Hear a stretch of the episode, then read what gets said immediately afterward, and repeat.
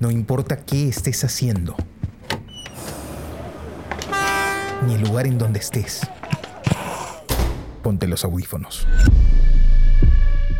Y acompáñanos en este viaje por el mundo de la imagen en movimiento.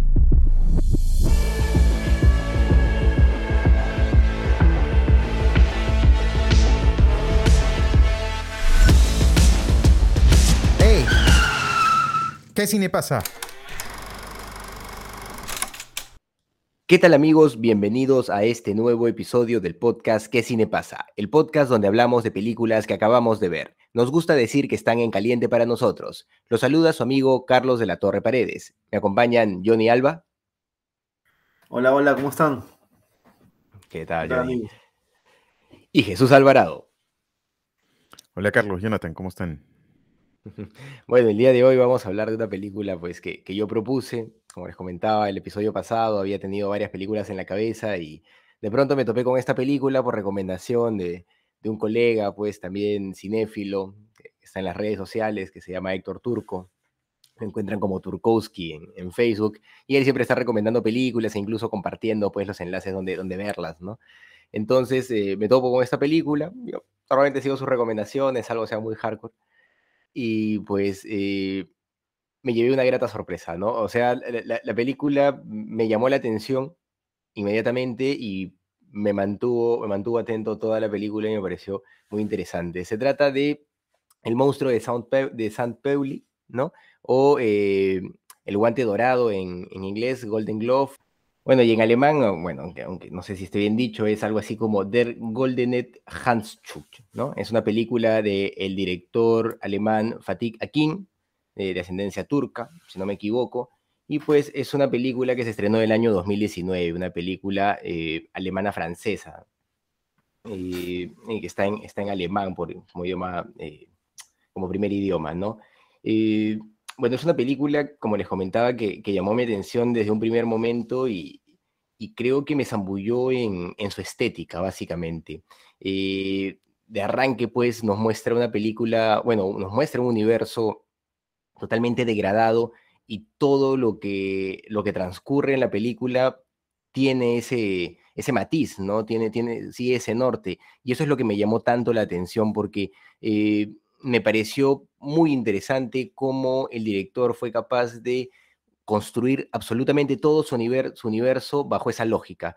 Yo siento que la película es degradación pura, ¿no? De principio a fin desde la coloración que utiliza, desde los personajes que elige, desde los diálogos que, que están planteados en el guion, el guion mismo, eh, las situaciones, todo pues eh, muestra un, un mundo que, que, que, se va degradando, ¿no? Eh, o que está degradado, más bien, todo está degradado. Eh, la, la, imagen pues de este, de este bar que le da el nombre a la película, ¿no? El guante dorado es este bar que está en el barrio rojo en Sao Paulo de, de, de, de, de, dónde es, en Múnich están, eh, claro. Creo, creo, que es Hamburgo, pero no estoy seguro. Sí, Hamburgo, Hamburgo, sí, Hamburgo dicen al principio, ¿verdad? Hamburgo, ahora que lo, que lo mencionas. Eh, este lugar, pues, es, es terrible, ¿no? Eh, están lo, los tipos que han, que han sobrevivido, pues, a la guerra, pero que son alcohólicos, que todo el día están bebiendo ginebra, ahí van las prostitutas, eh, ancianas básicamente, y es un lugar donde la gente del más bajo mundo pues se puede eh, contactar, ¿no? Se puede, puede empezar una relación de un día, ¿no? Para divertirse en, este mundo de alcohol.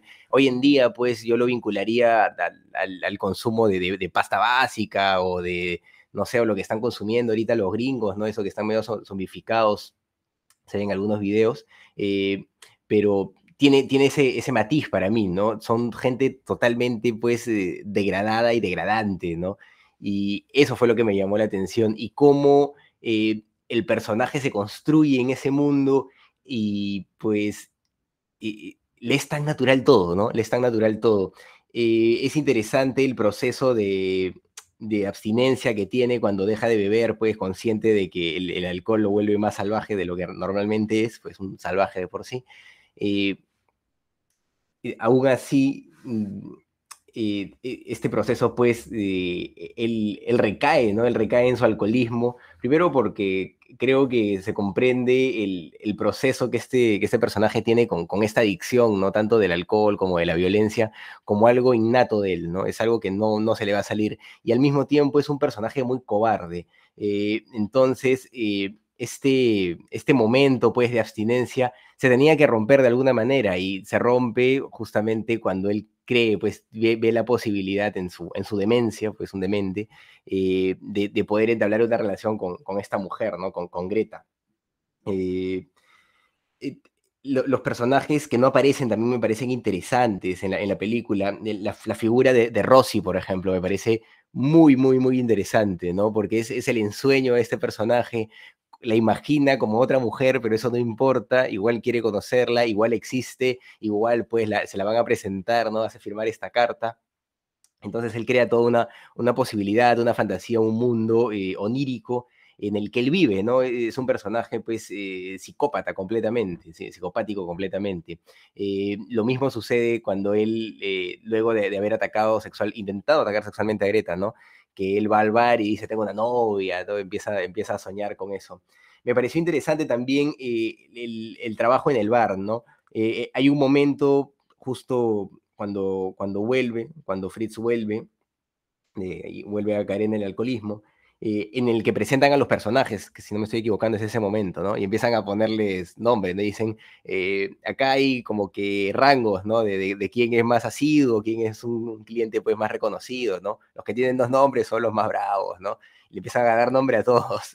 Y ese momento también me pareció muy interesante porque la película, a pesar de mostrar toda, toda esa degradación, toda esa violencia, toda esa porquería que muestra, tiene mucha comedia en el fondo, ¿no? Y, se, da a notar en estos momentos.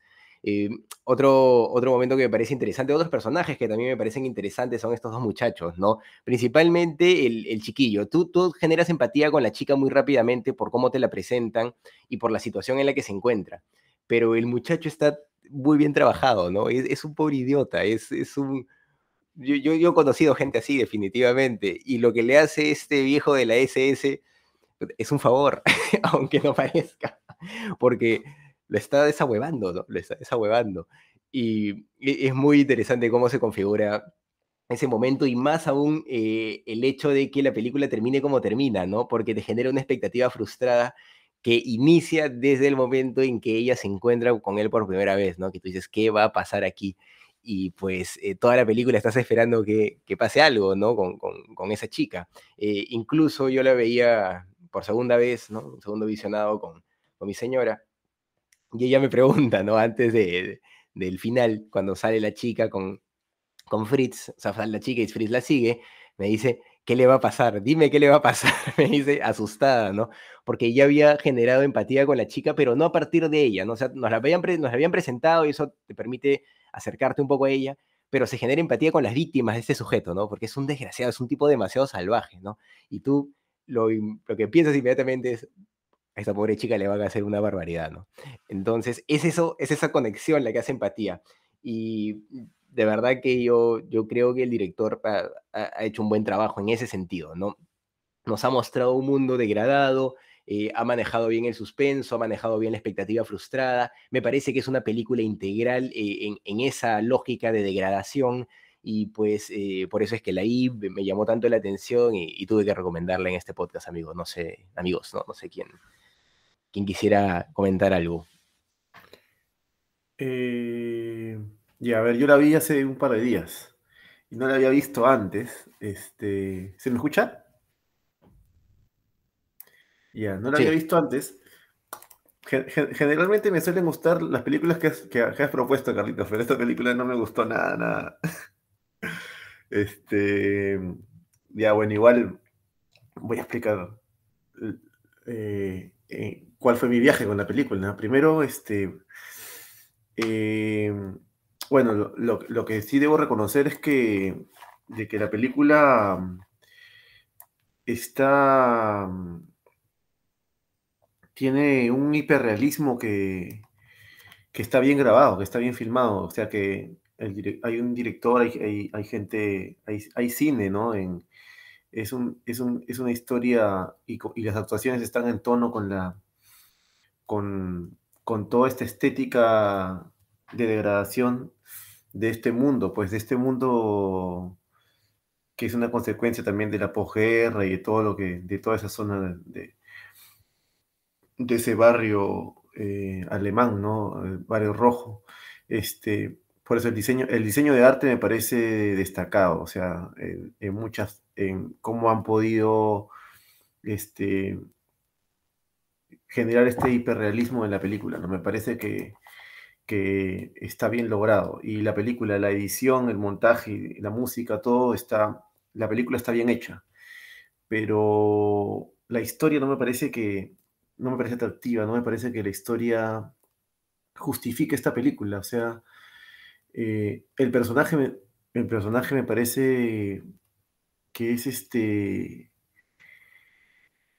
que es muy, muy insignificante como para sostener toda esa historia, ¿no? Eh, lo siento que en el guion el personaje no tiene el, peso que necesita para, cargar con, toda esta, con todo este viaje en el que nos, que nos lleva. Entonces se hace tediosa eh, porque lo único que vemos es eh, este hiperrealismo, pero lo siento que está sin justificación, ¿no? Porque hay otras películas que también tienen este, que te hacen ver esa decadencia social, ¿no? Pero que la historia tiene igual una, una justificación o una especie de eh, una especie de razón de ser en el, en el, en el guion. Aquí veo como que el guion quiere, el, el, director quiere decirte algo, pero no sé qué quiere decirnos. Entonces, eh, no, no, no hay ningún punto de empatía para mí en la película, ni con el, ni con el personaje, a pesar que el actor hace un trabajo, pero es como, está al extremo, ¿no? Demasiado, demasiado patético, demasiado triste, demasiado... Em, eh, no hay nada que, ese personaje me, anime a, seguirlo, ¿no? Porque no hay ninguna, o sea, vemos todo lo que hace. Eh, sin embargo, este director aparentemente tiene películas logradas. Yo no, yo no lo conocía, yo no lo conocía. Eh, tiene una, nominación al Oscar.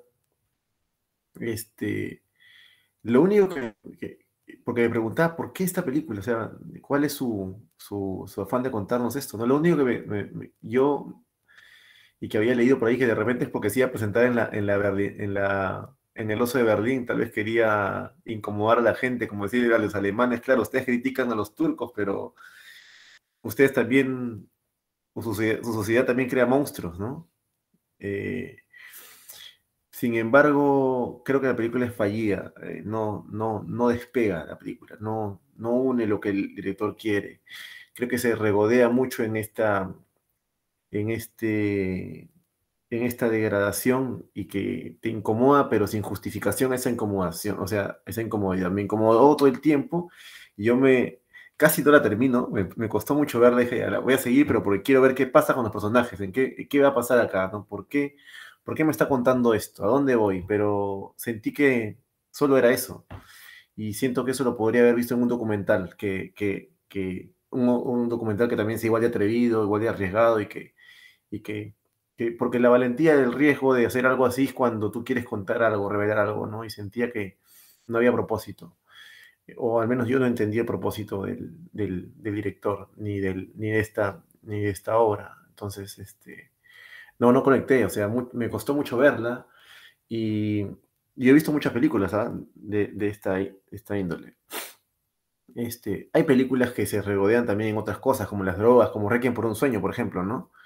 Sin embargo, bueno, cito las dos más comerciales que la gente debe conocer, ¿no? Como Transpotting, pero sin embargo, tú sientes que hay, hay un pensamiento, hay una, hay una, hay un pensamiento detrás de lo que de alguien que está contando. alguien está, yo acá no lo sentí, sentí que el personaje no daba para eso y la historia no daba para eso.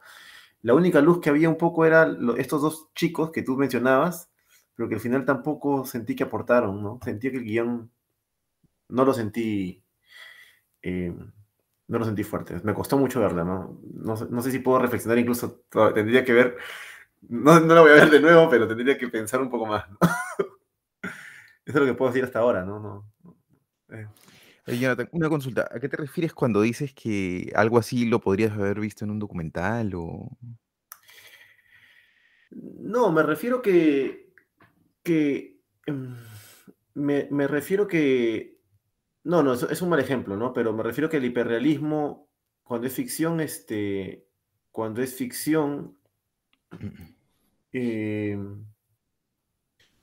sigue siendo ficción, ¿no? Sigue siendo ficción, sin embargo, tú te esmeras en que esa ficción sea lo más real posible. Entonces, y en este caso es para revelar una crudeza que es desagradable, que es este, hasta en momentos, este, eh, y, y esa crudeza, pero ¿por qué? ¿Por qué me estás contando esa crudeza, no? En un documental tal vez podría ser para mostrar que existe la crudeza, ¿no? Porque estás viendo una cámara que está enfocando algo real, pero en una ficción que está retratando algo, es, no sé, no, no, no, no sé si me dejo entender a lo que voy, pero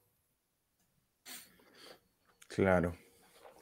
Claro, no estoy muy seguro. Pero sí. bueno, No en todo si caso. un buen ejemplo igual. Lo, lo que yo quería decir es que, es que en un, docu- en, en un documental tal vez cuando, cuando quieres mostrar, por ejemplo, la decadencia de alguien que come, que, que come McDonald's, por ejemplo, ¿no? Vas haciendo, vas documentándolo en cámara, pero en una ficción cuando lo quieres re, eh, cuando lo quieres volverlo hiperreal, estás ficcionándolo, no estás construyéndolo, estás haciendo el arte, no estás grabando esa, no estás grabando esa, esa, esa degradación, sino la estás reconstruyendo.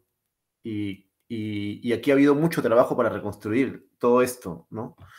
Y me, siempre me preguntaba, ¿pero por qué? ¿Qué me vas a contar? ¿Para qué? ¿Por qué, por qué lo estás reconstruyendo, no? Porque existe. Bueno, sí, pero, pero ¿qué más? O sea, no, no, no lo sentí, no lo sentí suficiente. Al menos el personaje no me dio una justificación para entrar yo en esa historia, ¿no? En los personajes que estaban ahí, ah, en cierto momento. El guion tampoco, no, no, no lo sentí. Claro. em, bueno, a ver, yo. Yo no sé, yo estoy convencido que igual em, los aficionados de películas tiene que ver mucho con el contexto, ¿no? Em, por eso es que me, me- gusta mucho ver las películas en el, en el, en el mismo cine y estas cosas, ¿no? Y tiene que ver siendo además con el estado emocional de las personas, con cómo uno se para frente a la película, ¿no? Eso es este, es fundamental. Y lo primero que debería decir es que a mí sí me dejó una buena impresión la película. Mm, que a mí sí me da una, eh, me da una sensación de que he seguido al director. Por supuesto es que, que mm, cuando uno se enfrenta a propuestas como esta, se está preguntando permanentemente hacia dónde estoy yendo, ¿no? Este, digamos, no permanentemente, ¿no? Porque hay muchos momentos en los que eh, la película te permite abstraerte, ¿no? Te permite abstraerte a, lo, que está ocurriendo ahí. De hecho, al inicio, eh, eh, la película parte de, de forma atrevida, me parece, ¿no? Este, no, no necesariamente atrevida, pero digamos, parte bien, empieza bien, porque empieza con una situación em, eh, relativamente compleja, ¿no? Con, con extraña, ¿no? Con una situación un tanto misteriosa en la que no entiendes bien qué es lo que está pasando y después aparece la bolsa y le empieza a meter en la bolsa, este, y después empiezan todas estas cosas y, y hay ahí, en la, en la, hay algo ahí en la, en la forma de poner, de poner la cámara, en la puesta en escena, eh, que, que a mí me resulta atractivo, ¿no? Ah, Este, pero a, eh, a mí me, me, me... No, continúa. Sí, no, me, me refiero que cinematográficamente está bien hecha y, y- y se ve que hay un director, ¿no? El- la forma en la que usa la cámara, el arte, la estética, eh, está bien hecha, ¿no? Pero me refiero, a a lo que yo me refería que para mí eso no alcanza, ¿no? Porque, por ejemplo, este, he visto contar cosas así con hasta repugnantes o, o- o- o- que, que van a, a límites extremos a gente como Lars, Lars von Trier, por ejemplo, ¿no? O, o, el mismo Hane, que a veces cuenta cosas extremas, pero siempre hay algo que me atrae más allá del simple hacer bien, que, que esté técnicamente o cinematográficamente bien hecho, ¿no? Aquí... Pero, pero, ¿no, has pensado que tal vez el objetivo del director es, es desagradar? Porque yo sentía eso, ¿ah? O sea, yo. pero, pero, pero, pero, si, pero si eso fuera, si, si solo tú, si, si, si, si, el simple hecho de desagradar fuera el objetivo de la película, eso sería muy fácil, ¿no? O sea. Mm, yo no creo. Em, no, creo no, creo, no creo que sería muy fácil, este, para empezar, pero no, lo que quería decir es que más allá de lo técnico, ¿no? Más allá de lo técnico, que lo técnico no es necesariamente cinematográfico, de hecho, Spider-Man es una película, la película que vimos es muy técnica. Este, eh, pero no, me refiero a algo en, el, algo en la forma en la que se administra los planos, se administra el tiempo, que, que va construyendo una tensión, una ah. tensión dramática, ¿no? Me, me, gusta la forma de esperar del director, de esperar los momentos, al punto que hay, hay un par de situaciones en las que no entiendo muy bien por qué me muestra algo que, que, a mí me parece que es una cámara subjetiva, pero digamos que podría estar ahí en la línea, pero me parece que es como un par de cámaras subjetivas por ahí que no entiendo bien por qué, porque, eh, porque de hecho me agrada la forma en la que, se, en la que posiciona la cámara este, y espera, ¿no? Como observando, como observando qué es lo, qué es lo que está ocurriendo, ¿no? Entonces, en ese sentido, la película, claro, por supuesto que está siguiendo un personaje, este, pero desde una perspectiva cinematográfica este, es sutil, digamos que simple, ¿no? No abusa de los recursos este, narrativos, o sea, no es, por ejemplo, Almodóvar en quien tú puedes reconocer, pues, cómo es que va articulando casi gramáticamente con los valores de plano, ¿no? No es eso esa película, es mucho más simple, ¿no? Es más escoger bien el espacio en el que quiere poner la cámara, el, perdón, el lugar en el que quiere poner la cámara para sopesar el espacio y lo que va a ocurrir, pone la cámara y espera, ¿no? Eh, y eso, este, eso me parece, me parece muy, digamos que me, me, pareció muy interesante desde el inicio de Saque en la película, ¿no? Este, me parece que esos tiempos, que ese manejo del tiempo, que ese control del tiempo es el que es, este, es el que controla la tensión, la tensión, ¿no? El misterio en el, en el cine, ¿no? Y es clave eso, es clave para, eh, para sostener la mirada del espectador este, y la atención del espectador en la, en la película, ¿no? Este, y después, claro, yo siento que no hay una historia. Eh, pero bueno, yo lo he dicho un montón de veces, ¿no? O sea, para mí el cine no solo es historia. El cine puede ser este, muchas cosas. Y el cine también puede ser, eh, o sea, puede ser filosofía, puede ser, eh, puede ser política, puede ser ensayo. El cine puede ser lo que, este, puede ser poesía, ¿no? Y también, no, pero mira, el cine no es una historia, el cine no es historia, eh, y, y esta película yo siento que tiene hasta escenas bien logradas. hay, hay un plano secuencia cuando están los chicos, cuando el, el loco le, le, prende el cigarro a la chica. O sea, todas, hay muchas secuencias que están muy bien, este, que son muy cinematográficas. Pero el cine no, no, no es historia, pero sí es una expresión artística. Entonces, por ejemplo, esta expresión artística puede ser poética, puede ser un ensayo, o sea, le ponemos estos nombres de ensayo, de poesía por clasificarlo, pero tiene que, pero al, pero al clasificarlo lo que queremos entender es que es una expresión artística. Entonces, a mí, por ejemplo, como conjunto, la película en muchas partes he notado lo que tú has percibido, ¿no? Y, creo que también Carlos lo ha notado y, y también me pareció atractivo eh, porque tiene muchos valores cinematográficos y muchas escenas que pueden considerarse artísticas, pero como secuencias. Pero yo no, yo no he sentido la percepción de que la película en general llegue a tener ese valor artístico. No sé si tú lo has sentido, ¿no? Toda la, toda la obra. Yo no sé si todos los directores de cine, yo no sé si todos los directores de cine se sienten artistas, para empezar, ¿no? Este, yo considero que, es una obra. yo considero que el, que el cine, que el cine es un arte pero yo me he topado con varios directores este, que se podrían calificar como grandes directores que no necesariamente se entienden como artistas, ¿no? Mm. Hay quienes se entienden más como, este, como ensayistas, hay quienes se entienden más como artesanos, este, y entienden su trabajo de, digamos, de, de diversas pero- maneras, ¿no? Pero, pero- yo- pero- ya, di, di, di, di, porque Solo- yo, yo sí lo considero arte. yo solo lo para- considero arte, Solo para cerrar, solo para cerrar, este, solo para cerrar, eh, y bueno, y, seguir con, ya con, con la conversación. em, eh, digamos, yo alcanzo a disfrutar la película, eh, pienso, digamos, intentando reflexionar de por qué es que esta película me gusta, este tipo de películas, digamos, que se me hace interesante, y es porque me permite este, acercarme más allá de la historia, ¿no? que, se- que en ciertos aspectos de la vida es como un distractor al universo de, una persona. Es casi, casi como, este, como un retrato. O sea, siento que, no va, la, que la película no va necesariamente a algún lado y no tiene que ir pues a ningún lado. O sea, no necesariamente las películas tienen que ir a algún lado, ¿no? Ni las novelas, ni este, eh, ni la poesía, no necesariamente tienen que ir a algún lado. Em, entonces, a mí sí me da la sensación de que, o sea, no, no sé si empatía es la, la palabra con este, con este personaje, pero sí siento que alcanzo a, entrar en su, eh, en su universo, ¿no? Y luego, claro, aparecen personajes este, como este chico, ¿no? Como el, el chico de lentes, en situaciones improbables, ¿no? Porque muy improbablemente una chica como ella se iría con un chico como este, ¿no? Pero yo lo entendí como un- una suerte de alter ego, ¿no?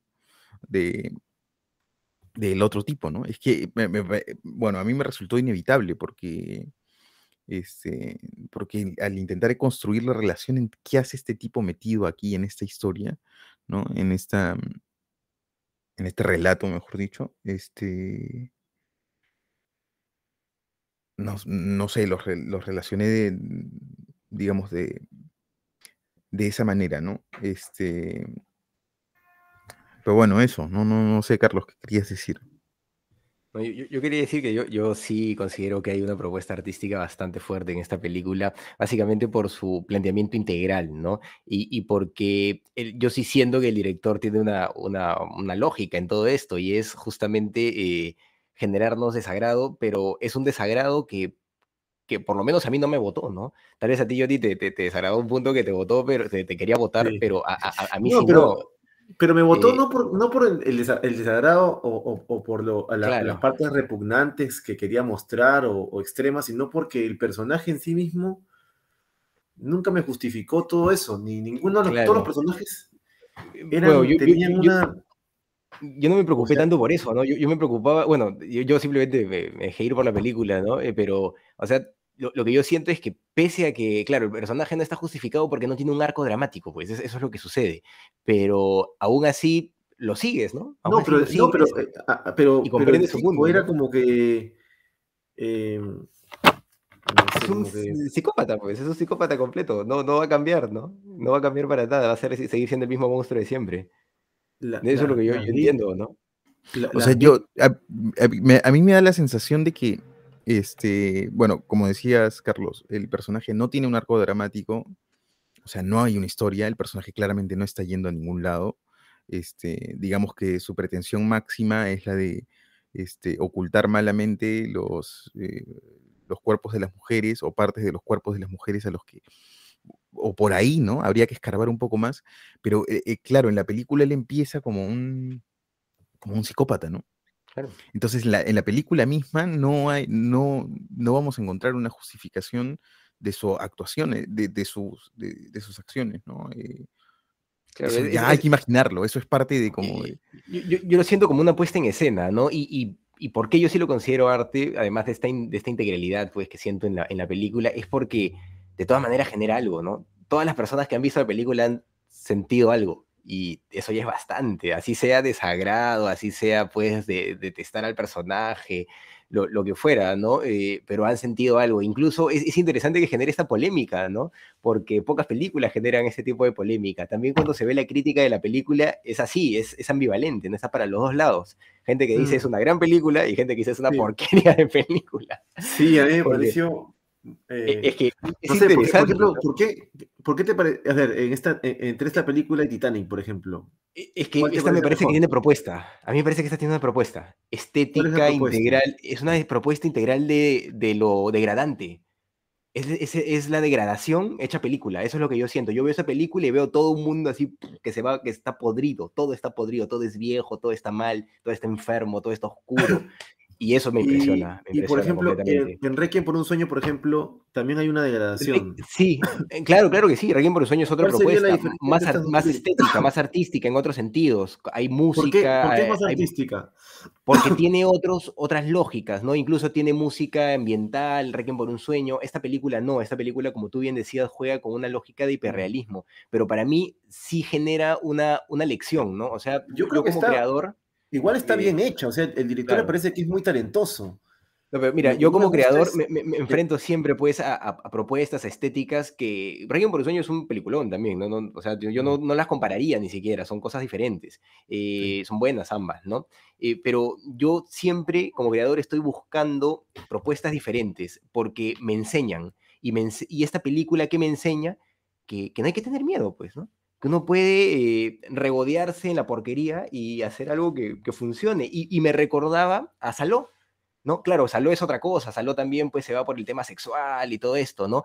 Pero también es una lógica parecida, ¿no? O sea, agarrar y, y basarte en la degradación, en la porquería, para generar algo, para generar una sensación en, en el otro. Claro, Saló es mucho más estética, mucho más, este, tiene otros valores, pues, de, de colores, otras cosas, no juega tanto con, con la degradación y de, de forma integral, sino un tema más, más, sexual, pero eh, me parece que esta película sí tiene algo que aportar, ¿no? Y, y, pues a mí me, me- me llamó mucho la atención, como les digo, ¿no? Yo la he visto en cuatro partes, pues la vi en celular, la vi en computadora, ahí cuando me daba tiempo la, la- la veía, pero no me, no me desenganché en ningún momento de la película y pues eh, dije, no, caramba, tenemos que compartir esto porque acá hay algo diferente, ¿no? Hay algo que no, no se suele ver. Sí, igual, evidentemente sentí que había un director y que ciertas, ciertas partes, secuencias me parecían, me parecían como interesantes, ¿no? Pero en general, yo siempre sentí que la película no llegó a su, a lo que el director quiso, ¿no? Creo que me, me pareció que, me parece que es un poco fallida en ese sentido, ¿no?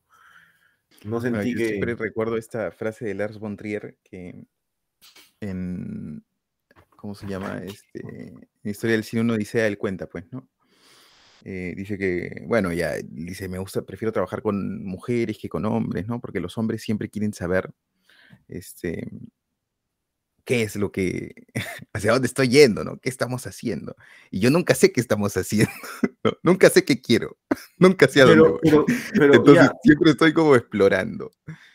Pero con Este, Lars von Trier, entonces, a pesar el que cine- es el- político, el cine nunca he es una- sentido lo que he sentido con esta película, que, que, que, que sentí que el director quiso hacer algo que no, a- a- yo sentí todo el tiempo que el director no, no pudo, no pudo, o sea, que- como que no pudo terminar lo que él quiso, o sea, sentí que... O sea, sí, sí considero que es, pu- quizá eso es algo que me parece ya un acierto absoluto, más allá de si la película al final funciona o no.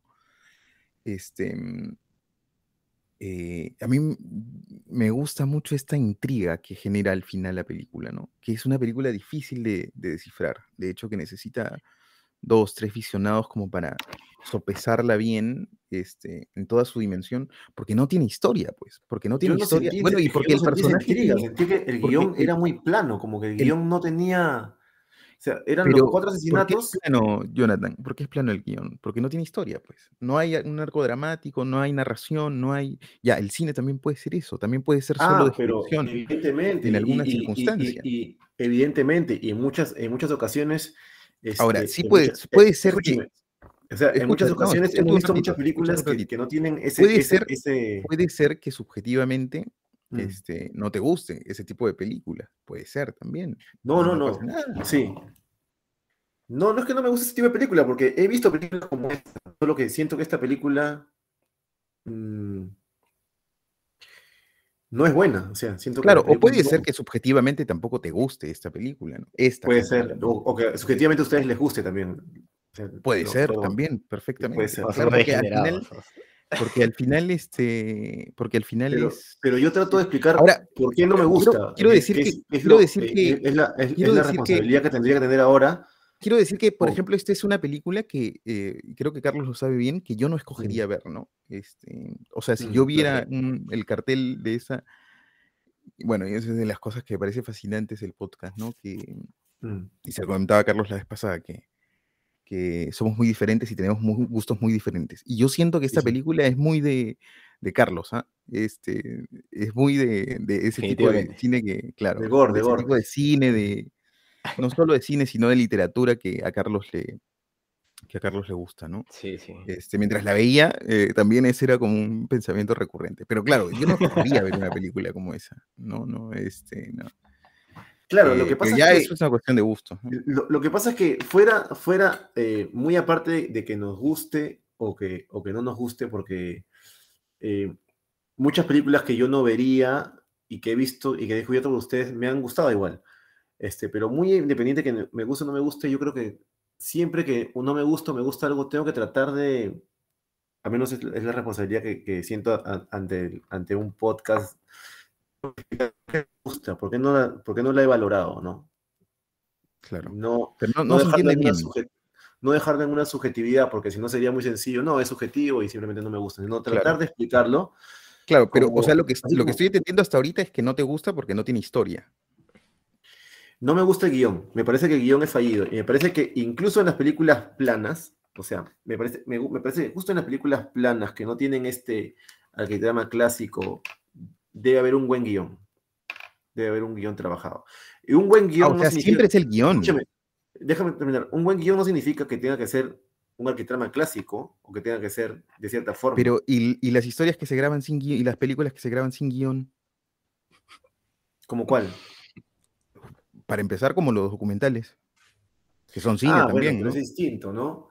Este- Esta es una ficción. O como las películas de, de Raigadas, o como las películas de tantos directores que dicen que van a los rodajes sin guion y que van construyendo las, O, las co- o- o películas. como en el- Happy Together, pero sin embargo, Ujú, Happy claro. Together- ya, pero sin embargo, tú eres Happy Together y, y- y ves un guion. Sientes un guion. Como ves un guion donde no hay un guion, ves una historia. ¿No? Veo, ve- veo, yo veo un guion, a una historia. no- sí, yo veo un, yo una veo un guion Happy Together. Yo siento que hay un guion, a pesar no, de que. no, necesariamente, no necesariamente hay un guion, lo que hay es una narración. Hay una narración. O una narración. hay bueno, eso, eso un es estado A, de. Hay un estado A, un estado B y un estado C. No todas las No es, no películas es en tres así partes, ¿ah? y no La tienen. narración, No, no, no, no, hay una narración. una, una narración tiene causalidad. Ujú. A eso me refiero. Una narración tiene causalidad, una causalidad mínima, ¿no? Este, y bueno, hay buenas películas que no, que pueden no ser esta, ¿no? O sea, no sé, no sé Mm. si es el caso. ¿Por, qué- Lo que por qué estoy te tratando, gustó, ¿Por qué te gustó esta película? me gusta por la forma en la que s- te acerca al personaje. Tú mencionabas hace un rato Titanic eh, y decías por cuál, qué es la diferencia. Y ahí me parece que la acción permanente, o sea, cuando están pasando muchas cosas en la película, no te permite acercarte a los personajes. No te permite convivir con los personajes, pasar tiempo con los personajes, ¿no? Y es cuando tú pasas tiempo con las cosas donde te aparecen, te empiezan a aparecer las hebras, ¿no? Donde empiezas a notar determinados detalles y determinadas cosas. Yo no creo, por supuesto, que esta película sea una, este, necesariamente un ejemplo eh, de eso, pero me gustan las películas que te permiten pasar tiempo con las personas, con los espacios y con las cosas, ¿no? Este, Claro, claro, claro. eh, eh, y, Sí, y- sí lo es que porque, porque Sí, eso, eso-. Mm, sí, claro, eh, porque eh, eh, es que eso te da la oportunidad de, al saber cosas concretas Eso y muy como, eh, específicas, André- an- como eh, un ejemplo de eso es como, como Andrea Rublé de, de Tarkovsky, ¿no? claro, claro, bueno, no hay una, no hay una, juega no eso hay una- no permanentemente, hay- ¿no? hay una ausencia de, hay una ausencia de, de, de, de la narrativa del viaje, pero estás con un personaje, ¿no? Pero, pero es distinto, pues, ¿no? Es muy distinto. A menos a esto, ¿no? Sí, claro. Y, y la, y la película esta de Tarkovsky también es difícil, es difícil de ver, pero, pero es muy disti- distinto. Sí, es muy distinto. Aquí es como...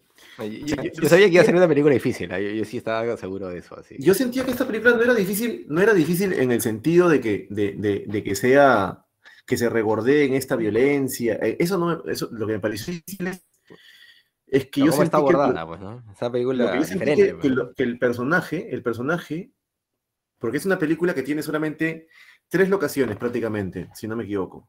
Tiene la locación, tiene la locación del, de, la, del- de la habitación del, del, del protagonista, que no recuerdo su nombre, la locación del bar y, y un, una- un par de locaciones a- afuera en, en exteriores cuando aparece esta parejita, pues, ¿no? De los... Oye, pero, pero por ejemplo, el- el- la habitación nunca se ve, ¿no? Eso es una curiosidad. Se ve la cocina, se ve este, la, la salita, se ve una Sí, parte no. del corredor y el baño, pero la habitación solo se ve desde la puerta siempre. Nunca, nunca Solo se ve desde la puerta, ¿no? Sí. ¿no? Hay, hay- hay un trabajo estético interesante, ¿no? O sea, El trabajo estético, el trabajo estético es, es lo que yo le, lo que yo estaba rescatando al comienzo de este podcast, pues de que me parecía que, que el, el- el- el- que sería esta vez este mm, lo que se llama el trabajo de arte, ¿no? El, el- el trabajo de el director de el- la dirección de artística. La dirección artística es lo que yo sí el rescato de esta película. a mí me gustaron las que- actuaciones también. ¿ah? Creo que- que, la- que las prostitutas viejas hacen un buen trabajo. Yo general, también, ¿no? Mira, lo que, le- lo, lo que yo rescato es que la película está bien hecha. Las actuaciones están bien, muy bien. La- las mujeres también, todas las actuaciones están bien acorde al mundo que ha creado este director, ¿no? La- por, eso que, por eso que es tan, por eso que también tiene cierta atra- atracción, ¿no? Yo no voy a decir que la película, o sea, No, y su semiótica también. O sea, tú- no sé si usted, tú recuerdas este momento en donde mata a la, a la última prostituta, eh, que es una gorda, que lo golpea, le echa Mm. picante en el pene primero y luego lo, lo golpea, y él después la mata ahorcándola. Eh, no sé si ustedes lo escucharon con audífonos o dónde lo escucharon, eh, pero esa escena es interesante porque, curiosamente, eh, la mujer chilla como un cerdo, ¿no? Entonces, mientras la mata, está... está haciendo así. Es una cosa Sí. terrible. Entonces, sigue con esa lógica de, de- Ahí, de- de yo- todo yo ya degradado, estaba- todo... Yo ahí todo estaba desconectado de la película, ¿ya? Pero te voy a decir por qué. No, no, no estaba desconectado por, por... O sea, todo esto que tú dices, que, que te digo funciona para mí. El, el- el- la dirección de arte, la semiótica en muchas partes, la música, en la forma en la que pone el director, mucha forma, eh, donde pone la cámara, este plano tipo de, de Ford, donde, donde solo se ve la puerta. Esas cosas me parece que son muy cinematográficas, que funcionan. El hiperrealismo está muy bien contado, la película está bien hecha. Solo que a mí me agotó el personaje, o sea, el personaje no, no, para mí, porque un, un personaje que sostiene toda la película en solo tres locaciones, eh, yo creo que es escribir eso, yo creo que no es tan fácil escribir eso, yo creo que ha sido un, trabajo, un intento, pero para mí no alcanzó, para mí no, no alcanzó. No, el personaje no era lo suficientemente rico como para poder sostener la historia. El personaje era muy. Siento que el personaje no tenía esa fuerza, no tenía. Eh, era muy patético, el patetismo del personaje. Ahora, eh, algo parecido me pasó con otra película que también que vimos. O sea, ese patetismo, claro, funciona, pero no es suficiente para sostener toda la película, ¿no? El, pe- el personaje nunca, no pasó nada con el personaje, ¿no? Y, y a mí me agotó, me agotó la historia, me parecía que plana, pero no porque el guion haya sido no como, como Hitchcock, ¿no? Sino plana porque yo quiero estar, co- como dice Jesús, claro, viajar con un personaje como, como viajas con Tarkovsky en, en este Ante Roulet, que también es una historia que no tiene es- este, esta estructura atractiva, pero el personaje, los personajes justifican el viaje, ¿no? El- el- el- pero en este caso, si te vas a meter solo a un personaje que, en solo tres locaciones, es un trabajo muy difícil, siento que es un trabajo muy, eh, muy ambicioso. Entonces hay que, yo creo que no le alcanzó, al menos para mí, ¿no? No, no, justificó. Lo demás sí, sí, sí, sí lo reconozco. Está estéticamente el, el- la dirección de arte. Hasta las fotos que es al final te das cuenta que hasta pareciera que es, es- no, hay un hiperrealismo también, ¿no? Que no es Ah, fácil hacer el, claro. el hiperrealismo, no es sencillo, ¿no? Sí, se han basado en todo, Eh, todos los espacios. la- eh, las idiosincrasias, las idiosincrasias de los personajes están bien planteados, incluso el del el hermano, ¿no? Mm. Las idiosincrasias están bien planteadas, parecen reales. Solo que, claro, estás contando, eso es lo que yo veo, ¿no? Eh, solo en tres locaciones, con un solo personaje. Claro.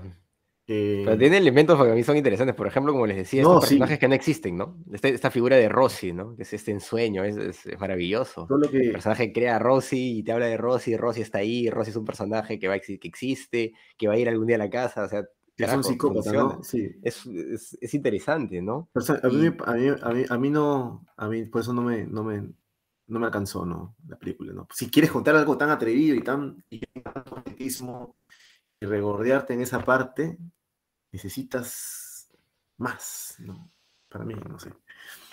Hay una parte que, eh, que es como la más clásica en la película, ¿no? Este, que es como este intento del personaje de salir, pues, ¿no? De las, de las tinieblas en las que se encuentra, ¿no? Y por primera vez saca la cabecita, este, y dejamos de ver, eso me, me pareció muy interesante, como él saca la cabecita, encuentra este trabajo, ¿no? Distinto, este, y, eh, y dejamos de ver, bueno, no con la brutalidad con la que se ve a esos personajes este, como tan marginales, ¿no? tan este, despreciables. ¿no? Y de pronto aparece una señora con problemas un poco más normales, que no tiene necesariamente problemas con el alcohol, ¿no? que tiene, digamos que otro tipo de problemas, este, con un marido este, que no trabaja, que solo, bueno, que solo toma, pero de todas maneras parece como la forma en la que está construido ese universo es distinto, ¿no? Incluso la disposición del personaje este, frente a ese nuevo mundo cambia, ¿no? Eh, y, y- aparecen ciertos elementos, este, pero digamos, para ese momento yo ya más o menos eh, entendía cuál era la lógica de la película, ¿no? Eh, entonces, ¿Cuál la era la película- lógica de la película? Porque eso la no, yo nunca la entendí. la película va dando pistas permanentemente que no van a ningún lado.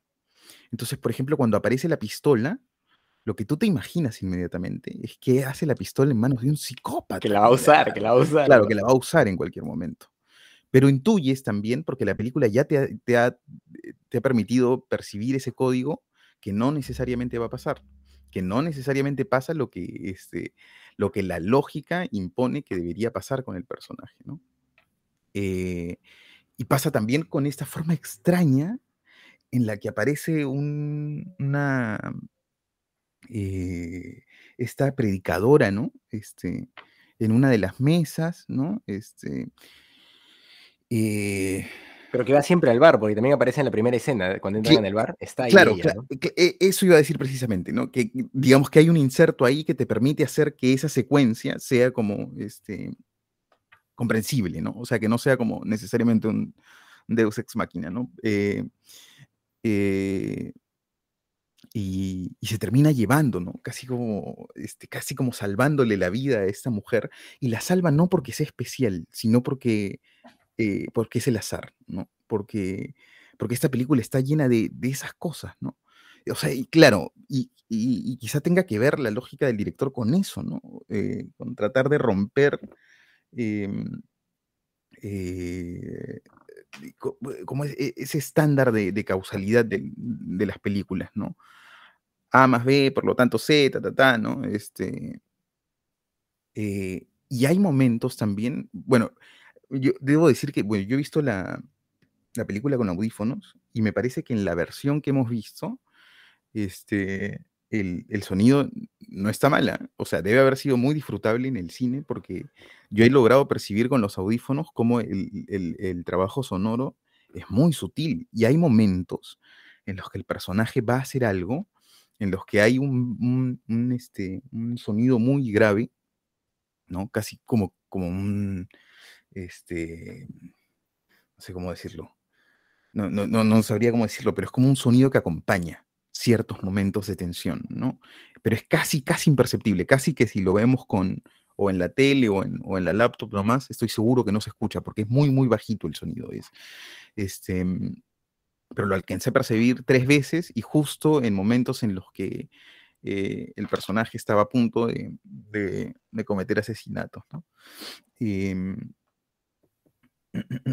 eh, bueno, entonces este personaje, y ahí hay como una suerte, ¿no? De arco de transformación en la que el personaje quiere salir de esto, pero finalmente no puede, ¿no? Porque no puede, pues es que es obvio que no, no puede. Es más, o sea, no logras entender cómo es que este, eh, este jefe no lo ve, ¿no? Cómo es que esta mujer no lo ve, si es tan evidente, por lo menos a nuestros ojos, este, que este tipo eh, es peligroso, ¿no? Es peligroso. Eh, eh, entonces, este, bueno, y termina, y termina de nuevo arrastrado en, en, esa, digamos, en esa situación, ¿no? Eh, y me quedo con esta idea, ¿no? De que hay, la película tiene un montón de cabos sueltos y un montón de cosas que no van hacia ningún lado. Quizás la única cosa que sabemos al final con certeza es que eh, bueno, que lo descubren, ¿no? que lo descubren después de, años. Yo también me quedé pensando en esta idea, se menciona muchas veces esto del olor, del olor, del olor, pero yo no sé si sería tolerable este, durante tantos años. ¿no? Mm. Eh, lo, pensé cuando, cuando pasaron cuatro años y empieza como esta, llega, llega esta mujer y habla del olor, se tapa la nariz. Yo pienso inmediatamente, claro, en el cadáver, ¿no? En las partes que no, que no pudo tirar al parque, ¿no? Este, o que no quiso tirar al parque, que es otra pregunta que yo también me hacía permanentemente. Pero al comienzo pensé, no quiere, o no quiso, o no pudo, en todo caso. Y después pensé, no, es como que está coleccionando, quizá, ¿no? Este, está coleccionando. Yo, creo que, tiene miedo. O sea, e, es un personaje muy cobarde. Y, luego del susto que se lleva con la bicicleta ya no quiere sacar los cuerpos. Me da esa impresión, ¿no? Y, todo, todo apunta a que es un personaje, pues, eh, ultra cobarde, ¿no? Incluso cuando el tipo, el, esposo, pues, de Helga va a, confrontarlo, él se encierra y estando con un arma, ¿no? No, no, se atreve a enfrentarlo. Entonces, eh, lo que yo veo es, es un personaje que permanentemente tiene miedo de sus acciones, pero justamente busca víctimas que, sea posible pues eliminar con, con cierta facilidad. Y, yo creo que tiene que ver con eso, ¿no? Él, no saca los cuerpos por, por un tema de, miedo a que lo descubran en el fondo. Claro, claro. Puede, ser, no sé, porque es que en algún momento yo vi solo piernas, ¿no? Entonces dije... Mira, por ejemplo, hay una, una pregunta, este, la película pareciera que quisiera seguir la realidad lo más cercana posible a, a cómo fue, pero hay algunas escenas que, que del director o del guionista, o no sé, por ejemplo, esa escena de la salchicha. Claro, no, tiene tono de comedia, tiene tono de comedia, es una locura, tiene tono de comedia la película, en muchos, en muchos aspectos, y tiene cosas inverosímiles, pues, ¿no? El, el, hecho de que estos dos muchachos entren a este bar, todo eso eh, juega con el tono de comedia, que lo orinen en la espalda. Yo, yo lo entiendo de esa forma, ¿no? No lo entiendo de otra manera. ¿Tú crees? Bueno, no lo sentí así. E, e, esa escena de la salchicha no, la entendí nunca. O sea, no, Es un degenerado. Claro, es la perversión absoluta, ¿no? Es la perversión absoluta.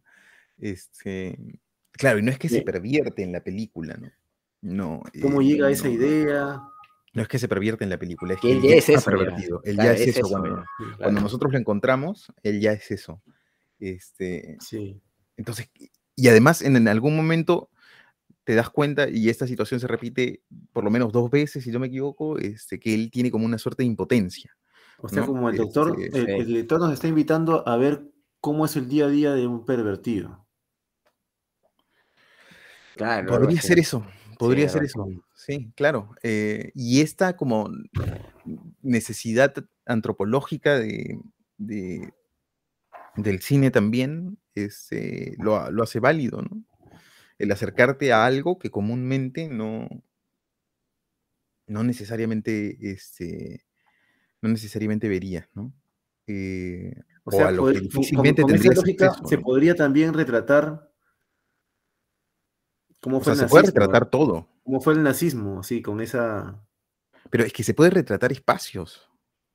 O mm. sea, puedes coger una cámara en un lugar en el que no hay absolutamente nadie y empezar a retratar espacios. De hecho, yo ah, acabo de terminar un cortometraje que, bueno, que tiene otra lógica, ¿no? Que es como una, que es como una carta visual o algo así, pero que se sostiene visualmente desde, desde la observación de los espacios.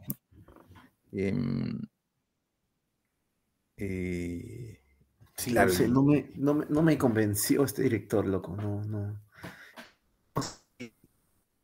Bueno, y, el rey, el rey de, la, de, romper con toda lógica de, narrativa que es Godard, ¿no? Pero, pero aquí no, no, no conecté, no conecté. Sí, claro. Bueno, puede pasar, ¿no? claro, es una película polémica, definitivamente. Sí, sí, sí. Y para gustos. Bueno, pero eso, la, única explicación que puedo darme yo de por qué no, no, no es eso, ¿no? Que el personaje me parece eh, insuficiente, ¿no? Mediocre. Es interesante, ¿no? Que, normalmente nosotros cuando, cuando analizamos cine llegamos a conclusiones parecidas, ¿no?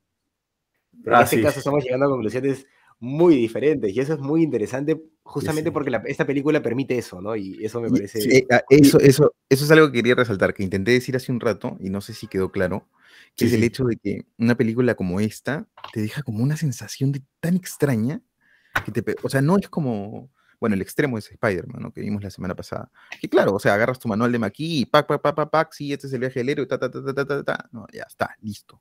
Es lo más fácil, ¿no? Este, no siempre, ¿ah? Ahí está el código. O sea, el código yo creo que también o sea, eso de de, no, no, no de hacer. No, más fácil, no. No, no de hacer, no he dicho de hacer. Escríbete un he guion dicho de analizar. Bueno. He dicho de analizar.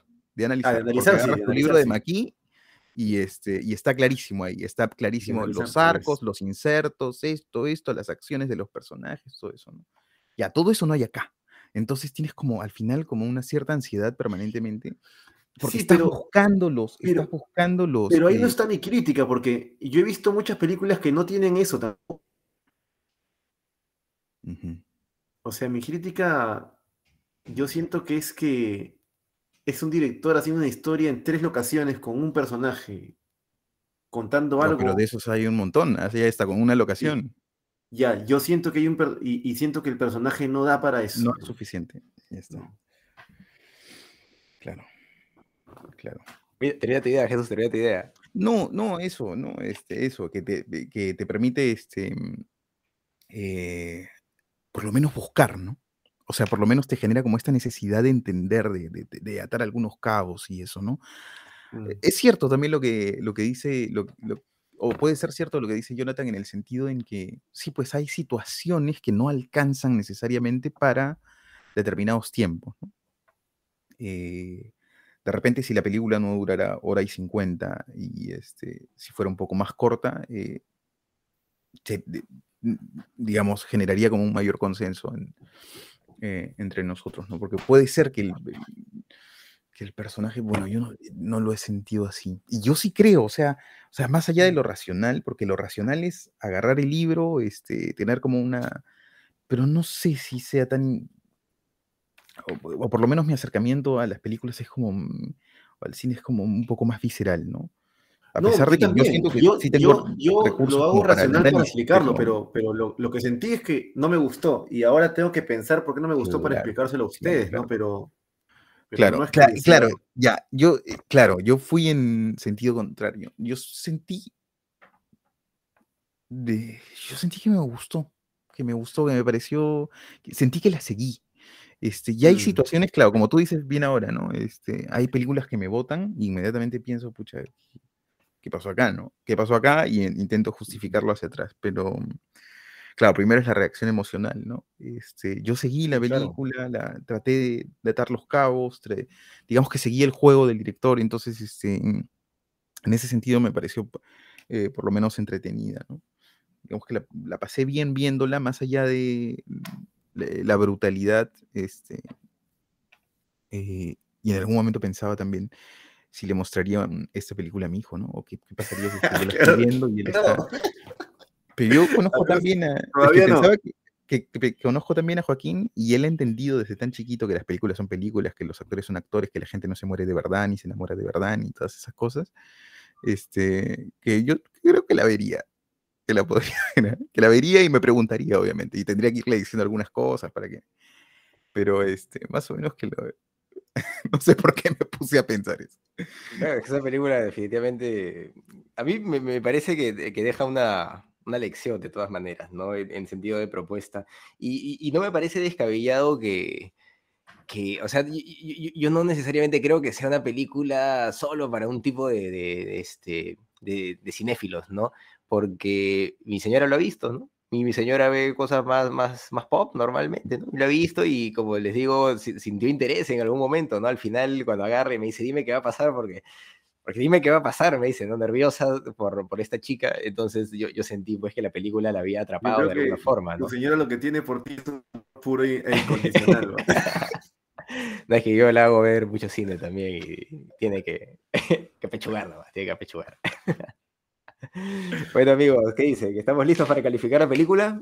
Sí, vamos, sí, vamos. Muy bien, a ver, ¿quién empieza? A ver, Johnny, vamos, dale con palo. Ah, yo voy a empezar.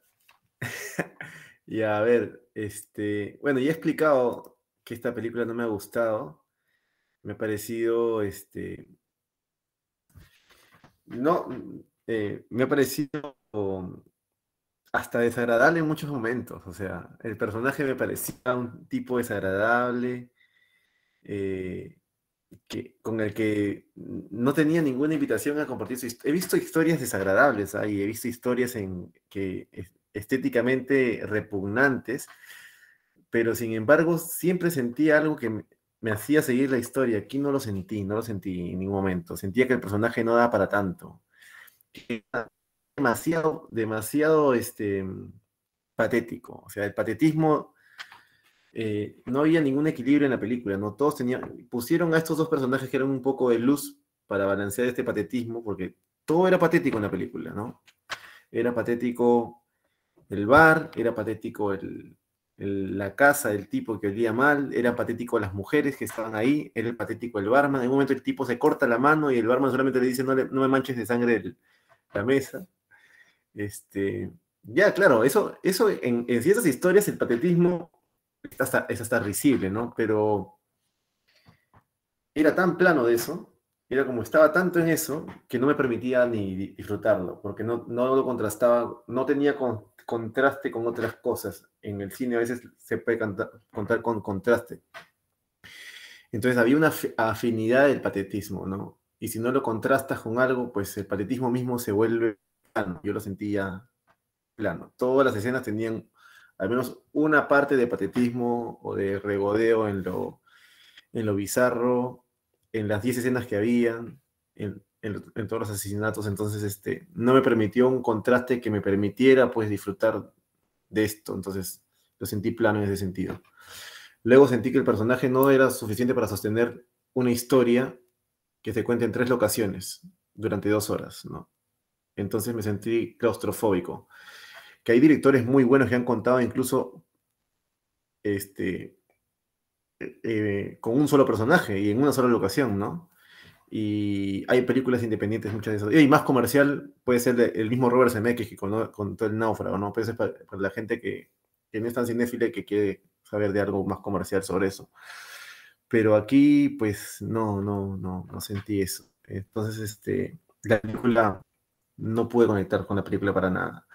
Este, le rescato la propuesta de arte, el hiperrealismo, la música, las actuaciones, pero la película no me gustó, así que le voy a poner...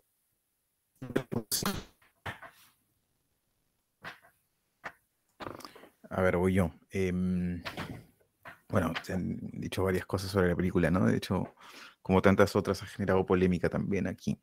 Y es porque siento que es porque son tres puntos de vista distintos este, sobre el cine, eh, que bueno, se acercan y nos juntamos cada viernes a, a, compartir, ¿no? Eh, y ese es el espíritu, creo, de, además de que, de que cine pasa y de la gente que nos ve, ¿no? Por eso precisamente también es que abrimos este, la, la posibilidad de, de que nos recomienden sus películas, para poder comentarlas también y hablarlas con la franqueza con las que hablamos de las que planteamos nosotros, ¿no? Este, eh, yo, digamos, debo decir que, eh, como comentaba hace un rato, que sí he, disfrutado la película, que sí, que siento que hay algo que no necesariamente le hace muy bien al cine más tradicional, que es el hecho de las repeticiones, ¿no? De hecho, hay un... Em, hay un, como un mantra del cine que dice que si tú quieres dar a entender que del cine clásico, ¿no? Del guion clásico, del arquitrama, que tú, si tú quieres dar a entender algo, que algo ocurre permanentemente, lo debes plantear hasta tres veces, ¿no? Tres veces debe ocurrir en la película, ¿no? Entonces ya el espectador se hace la idea de que es algo que ocurre siempre. Este, y esto se pone como una limitación a la repetición o a lo mismo en la pantalla, ¿no? Este, precisamente para no cansar al espectador, ¿no? Para estarle mostrando cosas distintas, sostener su atención a partir de que, eh, que ocurran cosas, este, que ocurran cosas. Digamos que el extremo ya absurdo de esto es Rápidos y Furiosos. Donde pasa tanto que no pasa nada, ¿no?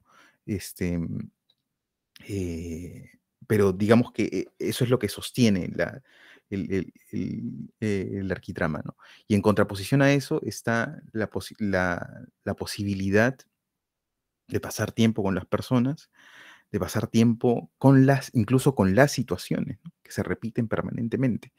Este, y alguna vez me dijeron algo que a mí me quedó grabado este, como una clave del cine que a mí me interesa hacer eh, especialmente, ¿no?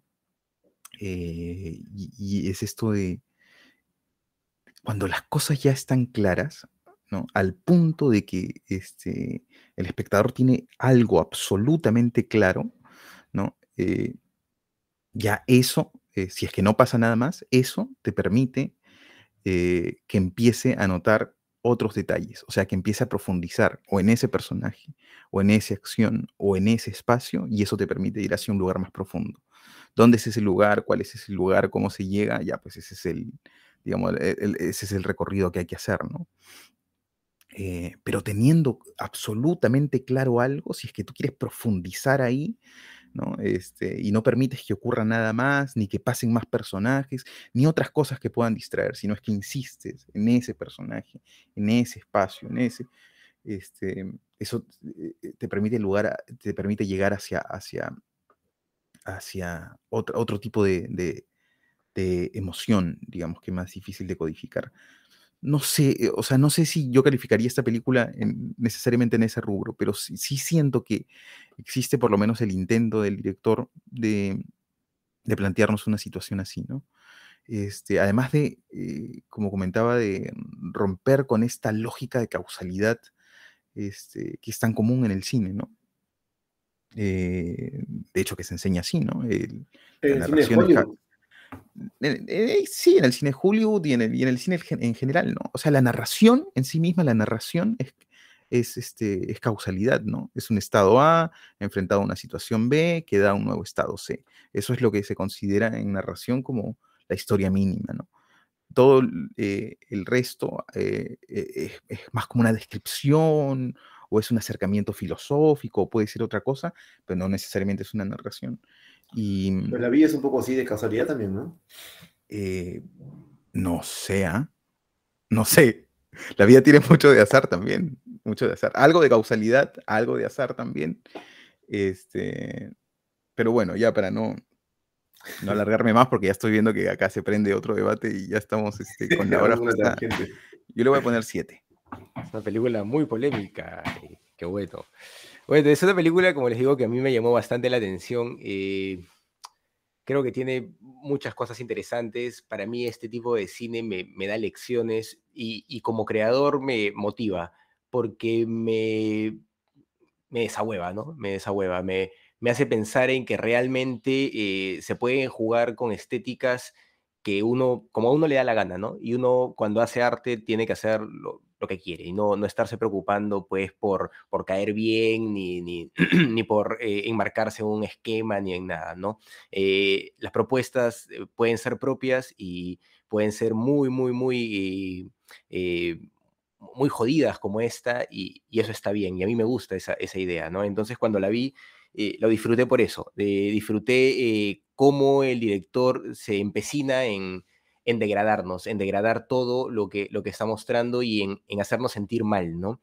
Y lo logra. Yo creo que, que de arranque uno, uno siente que la película va a ser una, patada al hígado, ¿no? Le va a pinchar el hígado, así como le pinchaba al ministro de Economía Bercarrosa, así de lujo hace poco. Eh, e, esta película hace eso, ¿no? Te, te, genera eso. Y creo que todas las personas que lo ven eh, en una u otra medida sienten desagrado, ¿no? Y creo que esa era la intención del, del director. Yo, yo ni decía, no, no entiendo qué quiere el director, quiere, quiere joderte, quiere, quiere generar desagrado, quiere eh, hacerte sentir mal, quiere hacerte sentir mal eh, sin sacarte de la película. Bueno, tal vez a, ti, Johnny, te, sacó un poco de la película, pero a mí, a mí no, a mí no, la verdad. Eh, y, yo sí la, la disfruté en, en, ese, en ese sentido, ¿no? creo que tiene cosas muy interesantes eh, eh, en valores narrativos también. Juega mucho con la expectativa frustrada, que es una herramienta sacada de la poesía y que se puede aplicar en, la narrativa, que se puede aplicar en los guiones, que la aplica Tarantino constantemente para, para sus películas. Eh, pero aquí está permanentemente utilizada la expectativa frustrada y funciona por una suerte de azar, ¿no? El hecho de que llegue esta, esta monja, no, no sé exactamente qué es, y se lleve pues a, a, la, a la primera señora, pues, que, que, le iba a llevar a Rosy, que ahora el tipo la iba a matar probablemente porque no le iba a llevar a Rosy. Eh, esa expectativa frustrada, porque uno está esperando que le pase algo a esa persona y de repente hay una especie de deus ex máquina que no lo es porque ya hay un inserto antes que justifica la presencia de esta señora y se la llevan, ¿no? Y lo mismo pasa al final, eh, eh, está la expectativa frustrada. Mencionaban, ¿qué hacen estos dos personajes, este chivolo y esta chica que ha repetido el año? ¿Qué hacen en la película? Nada más que expectativa frustrada, no tienen más justificación que eso para mí. Eh, son una, una, lógica que utiliza el director para narrar en base al azar, ¿no? Y, funciona bien, me parece, eh, porque tú esperas que pase algo y de repente no pasa y es algo permanente, ¿no? Y lo, comentaba Jesús por ahí. Tú lo, decía algo así como, eh, lo que debería pasar por lógica no necesariamente va a pasar, ¿no? Y esa es, esa es la expectativa frustrada que está funcionando de forma permanente en la película y creo que es un recurso muy interesante, además del planteamiento estético de la degradación que es absoluto, ¿no?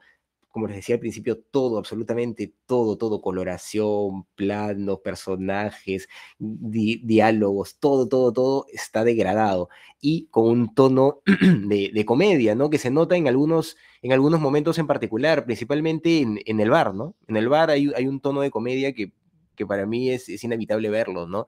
Eh, les mencionaba este momento en donde empiezan a, presentar a todos los personajes, ¿no? Este, este es tal, este es tal, este es tal. Entonces, eso de ahí, pues obviamente es un, código que rompe o que rompería el esquema de una película pues de terror, de suspenso o, de, no sé, de asesinos, ¿no? Es un inserto de comedia que, está ahí y que, no, y que no se siente desagradable, ¿no?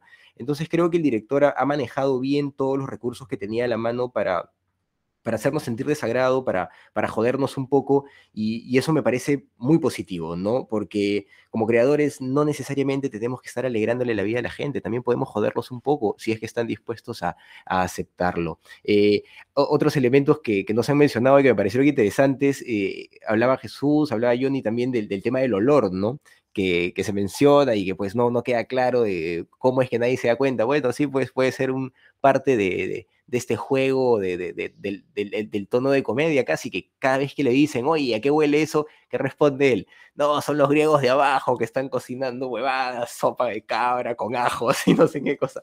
Entonces, yo, ahí veo eso, ¿no? Veo, ese tono de comedia que, juega también con un sentido antropológico de lo que era Alemania, pues Hamburgo, ¿no? específicamente en los años 70, ¿no? En donde, claro, el, racismo, la xenofobia siempre estaba presente para justificar cosas como esa, ¿no? Y debe seguir estándolo hoy día, hoy en día. Eh, todo eso me pareció muy, muy, muy curioso en la película y, y por eso yo le voy a poner a esta película 8.5. Así que tenemos 3.5, ¿verdad, Johnny? 7 y 8.5 hay que sacar las cuentas, debe salir un 6 y pico. Y pues toca ahora elegir la película de la próxima semana. A ver, Jesús. Bueno, es mi turno. Este, como siempre, uno viene con una propuesta acá y, aparecen cosas en el camino. Entonces, este, yo voy a ir con un, eh, con un director eh, digamos que uno de los más aclamados este, hoy en día, ¿no? Y vamos a ver, a ver qué, qué, qué les parece. Vamos, yo voy a proponer Caballo Dinero de Pedro Costa. Muy bien, Caballo Dinero de Pedro Costa. Excelente, eso vamos a ver la próxima semana. Muy bien, amigos. ¿Alguna, ¿Algo más que comentar, muchachos? Todo bien, todo bien. Está bien. Muy bien, amigos. Eso ha sido Siempre todo bien. esta ocasión. No, claro, es un- es- está bien, tiene que haber polémica. Es importante que haya polémica en el podcast. Muy bien, amigos. Eso ha sido todo en esta ocasión. En su podcast ¿Qué cine pasa? Hemos sido Carlos de la Torre, Johnny Alba y Jesús Alvarado. Hasta la próxima semana con, ¿cómo se llama la película, Jesús? Caballo Dinero, de Pedro Costa. Caballo Dinero de Pedro Costa. Ahí nos vemos. Chao, chao.